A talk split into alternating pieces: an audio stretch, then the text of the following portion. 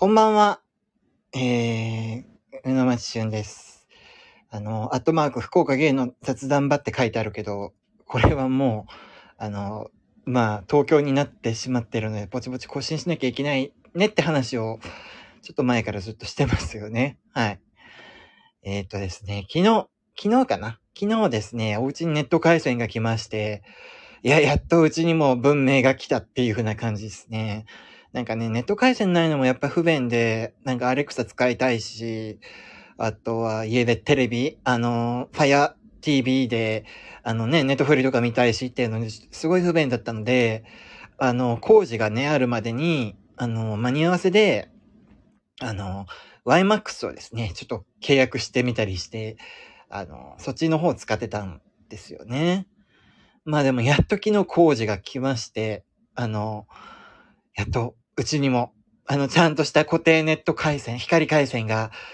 あの、来ました。イェイっていう風な感じなんですけど、あのまあ、昨日の昼かな？本当は13時から17時の予定だったんだけど、あの、早めに電話が来まして、なんか今終わっ、他の前のところが今終わったから、これから行っていいですかって11時くらいに来まして、あ、いいですよっ、つって11時からネット回線の工事をしてもらいました。あのー、まあ、来たのがですね、結構可愛い、あの、髭の生えた、あの、芸受けしそうな感じの兄ちゃんでですね、あの、何？あの、作業着の中にファン、ファン、ファンがあの、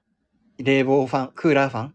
みたいなのがついてるあのタイプをファンファン言わしてから、あの来た、可愛い兄ちゃんが来てですね、あのー、ずっと家でね、うちこちにケツ向けながらなんかいろいろやってるわけですよね。いや、なんか、可愛かったって っていうのがありましたけどね。いや、なんか、うちのですね、アパートなんだけど、アパート集合住宅なんだけど、一応は。ただですね、あの、まあ、2、3階が大家のうちで、一軒家を無理やりアパートにした感じで、やっぱなんか区分的にはですね、一軒家だったんです。一軒、一軒家みたいな感じだったらしくて、結構ですね、工事がすごい手間取りまして、なんか周囲のですね、電線から光回線引っ張ってきて、家の中に繋ぎ込んでみたいな感じの、結構、あの、ちょっと離れた、20メートルくらい離れたところの電線とかに登って作業するような感じの、あの、大掛かりな工事をしていただきましてね。大変だったんですよ。で、まあ、上のですね、上に住んでる大家さんのですね、協力も得なきゃいけなくて、いや、なんか特に事前に言ってたわけでもなく、あの、大家さんに、ちょっとこの日、この日にちょっとご協力いただくことがあるのでよ、よろしくお願いしますみたいな挨拶やってたわけでもなくてですね、もう飛び入りで、あの、大家さんのとこに、あの、ピンポンして、あの、ネット回線の人が勝手にやり取りしてくれるような感じになっちゃって、もうなんかそういうこと結構多いんですよね。なんか、あの、大家さん不意打ちで、なんかいろいろやっていただくみたいな感じのことが多くて、その度に、あ、すいません。いつも大家さん、なんか、ご迷惑おかけしましてとか言って、なんか、福岡のお土産みたいなのあげたりするんですよ。なんか、だから、もう最近、あの、大家さんに、何かしらで、ご迷惑おかけしますとか言って、あの、手土産持っていかなきゃいけないことが2、3回くらいあったんで、あの、あの、大家さんに、ちょっとお詫びとかお礼とか、で、持っていく用のですね、お土産を、福岡のお土産、通り物なんですけどね、通りもですね、ちょっと家にストックするような事態になってまして、まあまだ2、3回分くらいうちにですね、大家さんに、ちょっと、ありがとうございますとか、ごめんなさいとかいうふうな、あの、手土産のストックがあります。はい。そんなものでですね、まあ、ネット回線の工事って大体いつも30分くらいで前住んでたとことか終わってたんで、そんなもんかなと思って、まあ11時からだから13時からですね、なんか上野の方で、あの、なんかお茶でもしてませんかみたいな感じの、あの、お誘いがあったから、あ、いいですよ、13時からですね、とか言ったんですけど、その工事がですね、結構2時間くらいかかって、あ、中折スプーンさん、こんばんは。あ、中折スプーンさんだ。こんばんは。そうなんですよ。あの、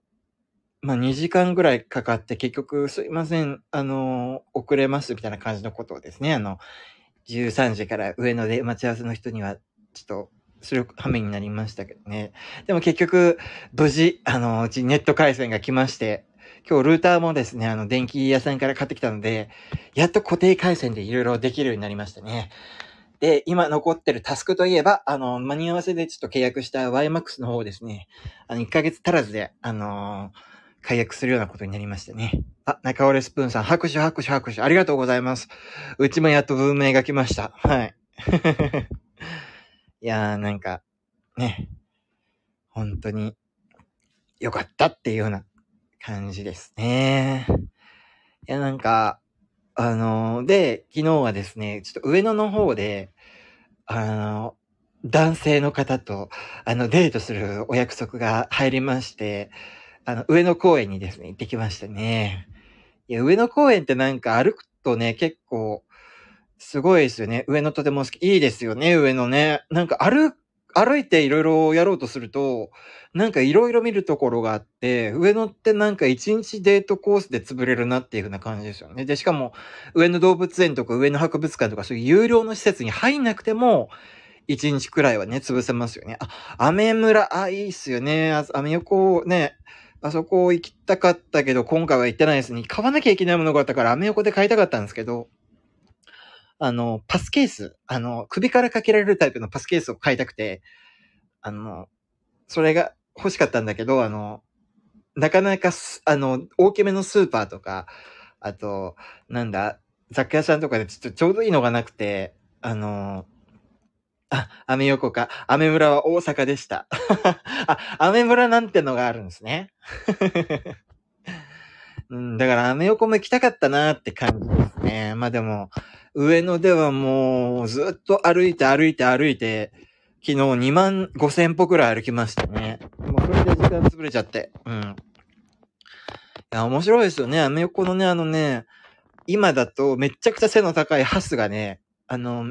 沼をさ、沼を、沼をなんか埋め尽くしてるじゃないですか。すごい背の高いハスが。それがね、結構良くて、で、しかもね、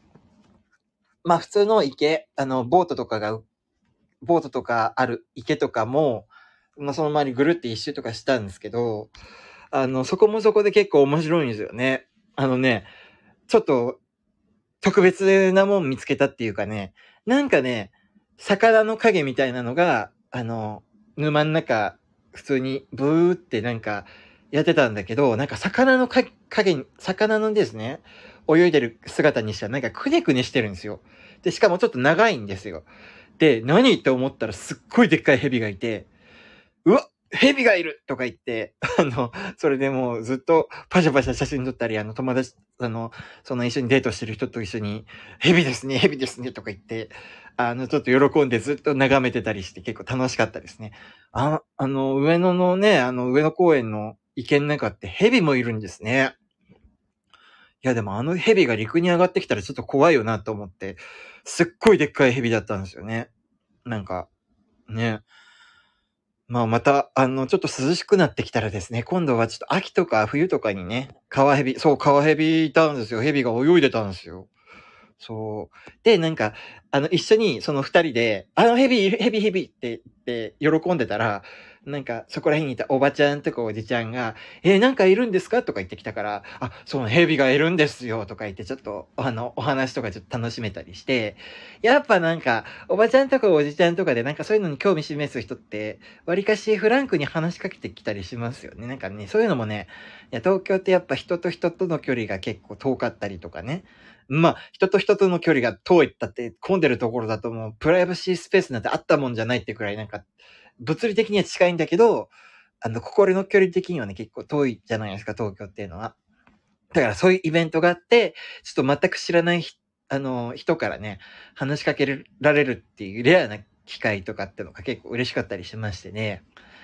なんか、うん、蛇に感謝ですね。なんか、まあ、陸に上がってきたら怖いけど、蛇に感謝。うん。うん、そういうのいいでしょ？うん、そういうのいいんですよ。うん。いや、なんか、なんかね、もっと、福岡もですね、そんなに、あれなんですよね。東京、東京よりはまだあったかいといえばあったかい、なんかそこら辺の人とのね、距離っていうのは、なんだ、なんか、あの、交通なんかマラソンとかで交通止めになってたりして、いるんだけど、みんなそういうの、イライラしたりもするかもしれないんだけど、それよりはなんかあの、そこで走ってる選手、全然知らない選手に向かって、あの、な、何？頑張れって言ったりとか、なんかそういうふうな、あの、地域のあったかさとかいうのはあったりとか、あとはなんだ、あの、まあ財布を落としても、あの、割と届くし、あとは、逆にこっちが財布拾って、あの、届けてあげたときに、向こうから、あの、警察通して、あの、お礼の電話が来たりとかね、なんかそういうこともあったりとかいうの福岡多いなって思ったりするんだけど、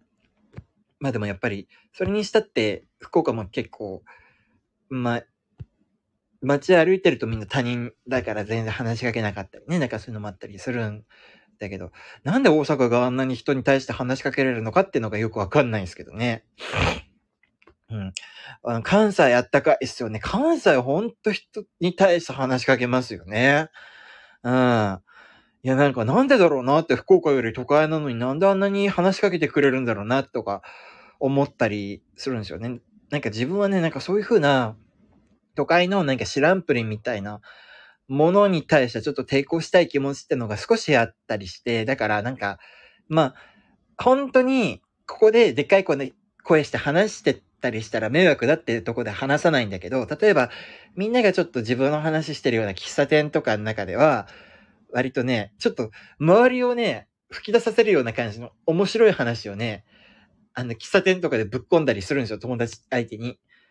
で、なんか、それでたまに近くにいた女性とか男性とかがですね、あの、プッて吹き出してくれたりするのを見ると、よっしゃってなったり、とか、あとはなんだ、あの、ちょっと興味深い話とかだったら、さっきヘビ見た老夫婦みたいに、あの、話しかけてくれたりね、なんかそういうことがあったりして、なんかそういうところでちょっと都会の中でも、あの、いいことはある、あるのかなみたいな感じのね、あの、ことを楽しんだりしてるんですけどね。博多より都会なのは大阪のごく一部だけですから、あら、本当？大阪っていろんなとこが結構都会だと思いましたけどね、行ってみて。なんか、街のいろんなとこが大きくて、あの、博多なんてのは、博多なんてのはもう、博多、天神のごく狭いエリアにしか栄えてるところがなくて、あとはもう車が走ってるだけのでっかい道路だけだったりするんですよ。全然なんもないんですよ。大阪いいですよね。あのね、結局東京の方に引っ越してきましたけど、あの、本当はね、転職はね、大阪で探してたんですよね。まあなんか前、北と南だけですよ。博多、天神よりは若干広いですけど。ああ、そうなんだ。えー北と南？え、震災橋とかは北か南？どっちかなんですかね震災橋とか好きだったんですよね。あと、あのなんだ、緑地公園とかも結構大きくて結構好きでしたね。震災橋は見ない。あ、そうなんですね。ええあとはね、大阪のなんだったっけ？海遊館だったっけ？海遊館とかの周りも結構好きだったりしましたね。あとは大阪城ホールとかの周りも結構好きですね。うん。なんか大阪行きたいなと。大阪のね、男も好きなんですよね。やっぱ関西弁の男ってのは結構そそられるんですよね。なんか関西弁で、あのーね、あの、めちゃくちゃ会いたいわとかなんか、あの、喋、喋ってくれへんとかなんか 言ってきたりするような関西の人結構大阪行ったらね、い、いたんですよ。なんかそういうのが結構ね、嬉しかったりしましたね。いや、なんか、なんかちょっと血の気が少し多く感じるんですよね。なんかそういうので言うと。血の気が多いって悪い意味になっちゃうかもしれないけど、あの、あの血の気が多い男は結構好きっちゃ好きなので、うん。まあ、関西の人と何かちょっと言い争いになったりすると怖いですけどね。巻き舌とかでなんか、なんとかのやろとか言って、あのー あの、切れてきたりされると結構怖いですけどね。うん。でもなんか、まあ怖い部分もあったりするけど、やっぱり、なんかあったかい部分とか、なんか、結構ほっとする部分とかも結構多いですよね。いやー、なんか東京もね、なんか上野また行ってみたいな、上野。うん。圧は、九州もいい勝負ですよ、言葉。あ、確かにね。あの、うちの父親とかも本当に同活するような感じの言葉めっちゃくちゃ言ってきましたからね。今考えるとあんなもう、あの、教育とかでも何でもなく単なる虐待だろうみたいな感じのこととかもめちゃくちゃ言ってきましたしね。クラスぞのシャとか言ってきますよね。ヌシャっていうのは貴様みたいな感じの、あの、意味なんですけど、あとは暮らしていうのは、ま、殺すぞ、殺すぞみたいな 感じの、だから殺すぞ貴様みたいな感じのことを、くら、殺すぞヌシャとか、あとは貴様とかも言ってきますね。うん。まあ、確かに九州も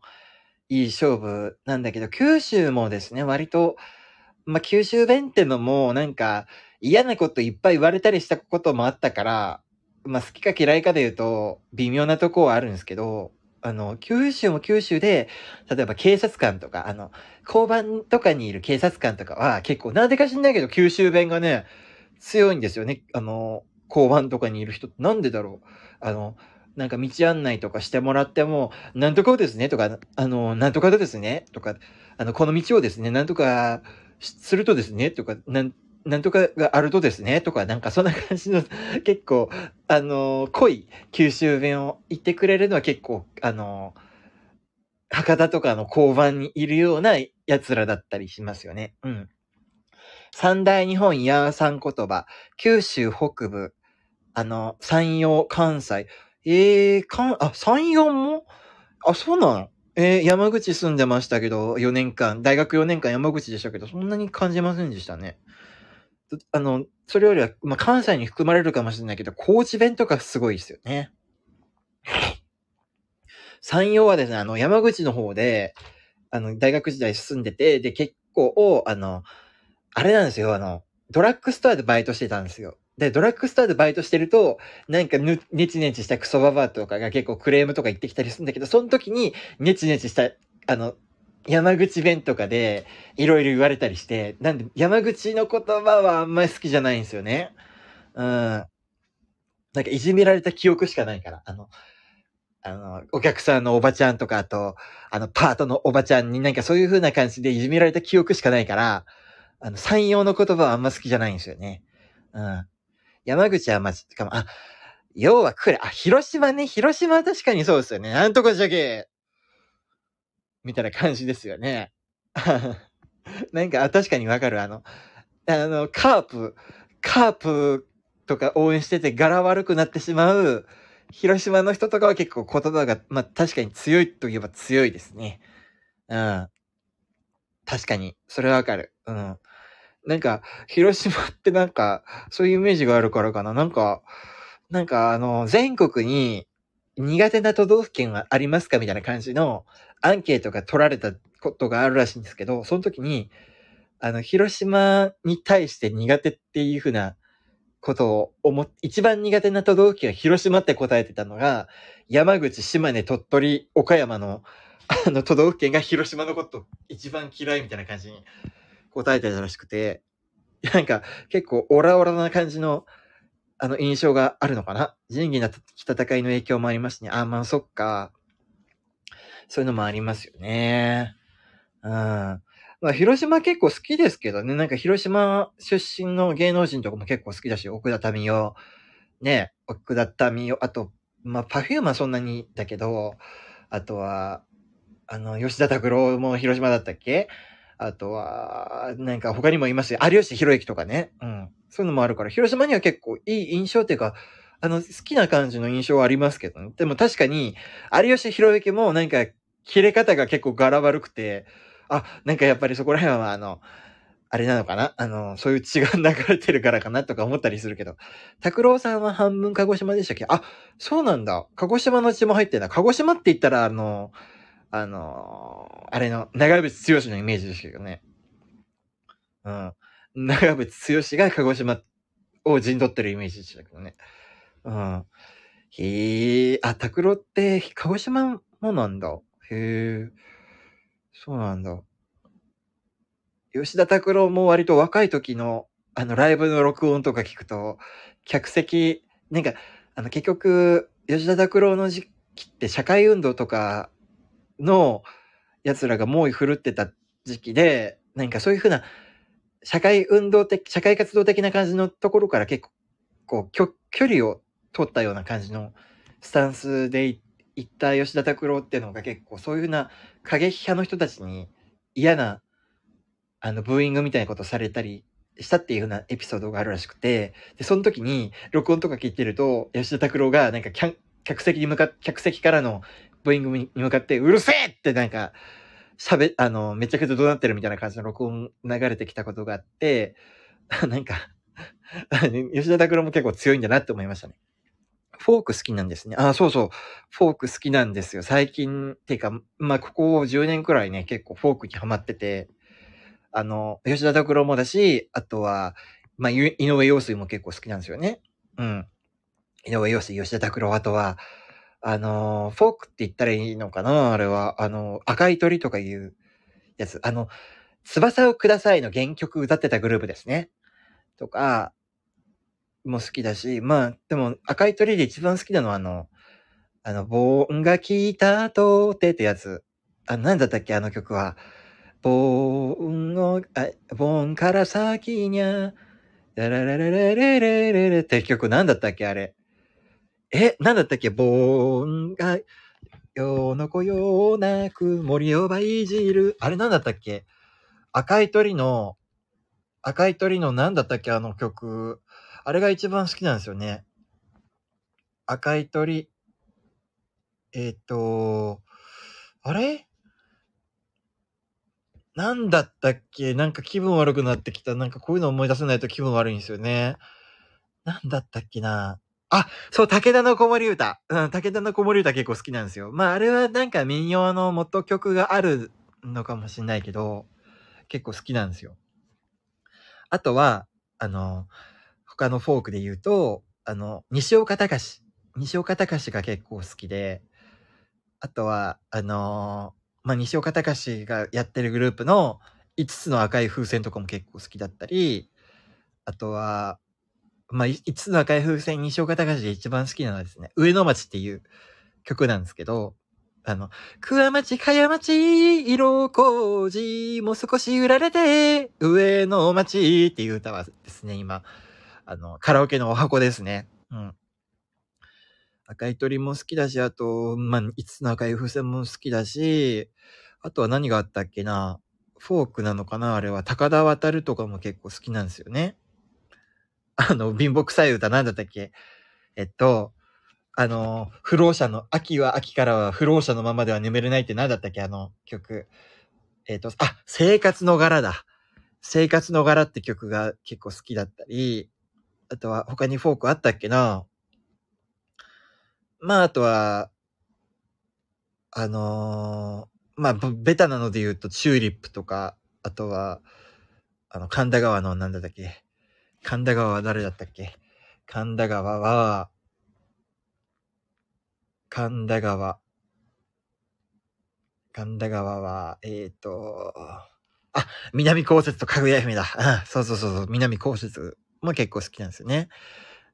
西岡隆がお箱とかおっちゃんですやん。でも、しゅんちゃんのそういうとこ好き。あ、ありがとうございます。そうなんですよ。結構趣味はね、あの、おっちゃんであり、昭和のおかまみたいな感じの趣味なんですよね。かぐや姫いいですよね。あの、かぐや姫のあの曲が結構ね、カラオケでよく歌うんですよ。あの、神田川もだし、あの、僕は何をやっても、ダメな男ですってやつが結構好きで、あの、裏声が結構、あの、厳しいんですけど、昨日歩いてて犬におしっこをかけられました、みたいな、お漫談みたいな感じの曲がね、結構好きだったりしますね。マキシーのために、あ、そん、マキシーのために知らないな。えー、ちょっと聞いてみますね。あとは、かぐや姫と南高雪、あと、あ、あれだ。あの、ザ・ディラン2っていうやつも好きですね。まあ、ザ・ディラン2っていうのは何、なんだったっけな。ザ・ディラン2は、まあ、企画ものだったっけな。ザ・ディラン2は、あのー、大塚正治と長井陽の、長井博士かなのフォークデュオなんですよね。で、あのー、そ、それが結構好きで、あのー、なんだっけな。あのー、男らしいってわかるかって、あ、男らしいってわかるかいっていう風なザ・ディラン2が歌ってる曲があって、結構それがね、あの、結構、あの、カラオケでよく歌いますね。なんか結構ゆっくりした曲だから、あの、なかなか歌いづらいじゃあ歌いづらいんですけどね。なんか、朝日はもう昇るよ。一つずつだ、少しずつだけどね。みたいな感じのね。あの、そういうのが好きなんですよね。あ、めちゃくちゃフォーク好きやん。マジで飲みに行きましょう。行きましょう。ぜひ。うん。ぜひ、なんかフォークの、フォークバーとか結構ある、ありますよね。未だにね。だからそういうとこ行ってみたいですよね。なんか、その場でなんかギターとか弾いてくれるおっちゃんがいっぱいいるようなね、フォークの飲み屋さんとか結構好きだったりするんですよ。なんでぜひそういうとこ行きましょう。ほんとね。いや、なんかフォークの話ってなかなかね、する機会がなくて、だから、あの、好きですね。あ、フォークバー来てる人みんなギター弾けるからちょびっと尻込みします。確かにみんなギター弾けますよね。でもね、一時期そういうの、フォークのいろんな曲を弾きたいなと思ってギターをね、やり始めたこともあったんだけど、結局指がなんか痛くなってきたから、ちょっと中断しちゃったんだけど、まあまた弾けるようになりたいなって思って、近々また、あの、ギターで持って、あの、フォークバーとかに参戦してみたりしようかなと思ったりしますね。まあでもフォークバー、まあみんなギター弾けるからちょびっとしごみするっていうのもあるんだけど、やっぱりその人が、あの、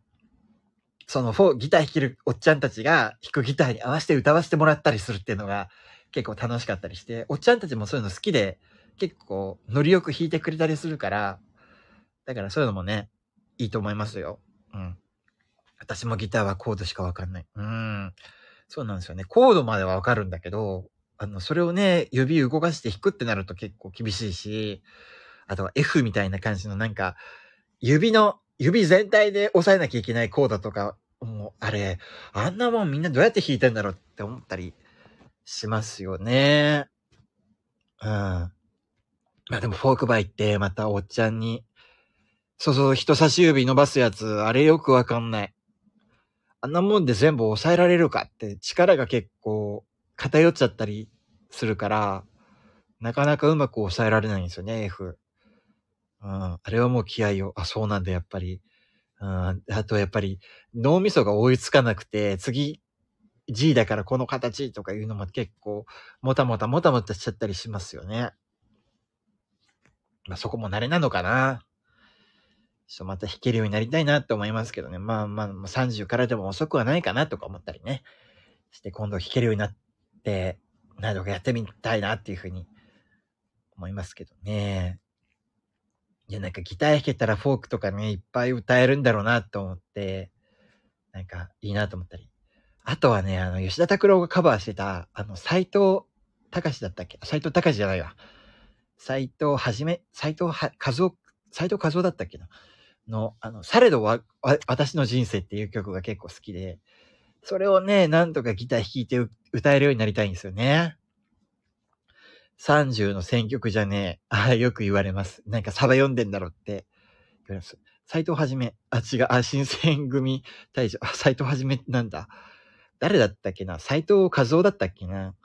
斎藤和夫の、あの、されど我が人生っていうね。されど私の人生だ。いうのを、めちゃくちゃ声をかせらせながら歌うのが結構好きなんですよ。もうどうでもいいのさ。つまらぬことは考えないでっていう風に結構歌うのがね、好きなんですよね。うん。あれをめちゃくちゃね、あの深夜とかに声かすれさせて歌うっていうのを結構カラオケとかでね、やったりすると、本当に気持ちいいといえば気持ちいいんですよね。まあ、吉田拓郎を結構意識した感じの歌い方になっちゃいますけどね。うん。いや、なんか、フォークのことを結構こんなに、あの、話せたのはね、久しぶりっていうかね、なかなか通じる方がいないですからね。もう今50歳くらいになっても、え、何それって言われたりするから、だからそういうので、普通に話があったりするのって結構、60代だったりとかね、そういうことも多いから、いや、だから嬉しいですね。うん。いやいや、こんなにいろいろお話したのは、あの、久しぶりですね、フォークに関して。拓郎は私の原点にして永遠の指針ですから。あ、そうなんだ。ですよね。拓郎いいですよね。もうなんかこの間の、あの、つい最近、もう引退しちゃったじゃないですか、本当に。ああ、面白かったとかいうアルバム出して、もうあれ最後の、最後のテレビ出演とか聞いた時もう泣いちゃいましたもんね。いや、なんかあんなに、ね駆け抜けてきて、なんか体調不良とかあったりして、ライブが、ライブツアーが中止になっちゃったりとか、なんかそういったものも、まあなんとかの乗り越えてここまで来てたような人が、もうついに終止符を打ったっていう、まあ、どっちにしろ悲しいんですけど、なんか、や、あのー、最後まで歌い続けて、で、結局、ツアーの半ばで死んじゃうとか、なんかそっちの方が悲しいといえば悲しいかもしんないけど、やっぱりもう、俺は歌わないって決めて、あのー、もう、そこでやめるってなってしまうのもなかなか悲しさはありますけどね。あ、ラジオでは2年ぐらい前からやめるって言ってたの？あ、そうなんだ。ええー、いや、なんかそれもそれで悲しいっすよね。なんか中島みゆきのね、あの、あの曲じゃないけど、永遠の嘘をついてくれってあったじゃないですか。だから、そんな感じで、永遠のね、嘘をついて欲しかったけど、まあでもやっぱ夜としなみにも勝てないのかな、やっぱり。だって10年、10年以上前の段階で体調不良でツアー中断とかなんかちょっと不穏な感じでずっとやってきたもんではありますしね。まあだから、ちょっとやめないでとは言えないですけどね。いやー、ちょっと悲しいといえば悲しい。うん。まあでもなんか結構、吉田拓郎って若い時からっていうかもう、もう 10, 10年とか20年ぐらい前までは、あのー、あ、でも後節が妻恋なんでなんかやったらゲストでは来てくれそう。20年前のかまやつ、ひろしみたいに。ああ、来るかなかまやつさんもね、死んじゃいましたしね、ちょっと悲しいですよね。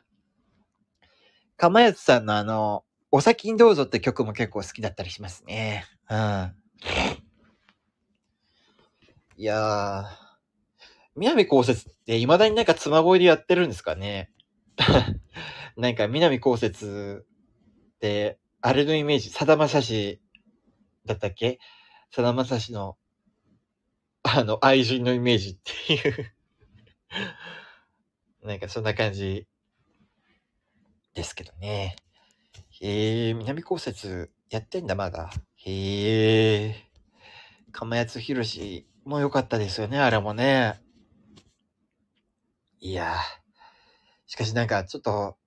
寝て話してるんですけど、どんどんなんか腹が詰まっていってる感じがしますね。なんか冷房もきす、きすぎてて、あれかなあの、腹つまんで喋ってるみたいな感じになってきてますね。というわけでちょっと結構気持ちいいとこではありますけど、ぼちぼち、あのー、終わりにしたいと思います。また中折れスプーンさん、あのー、ぜひ、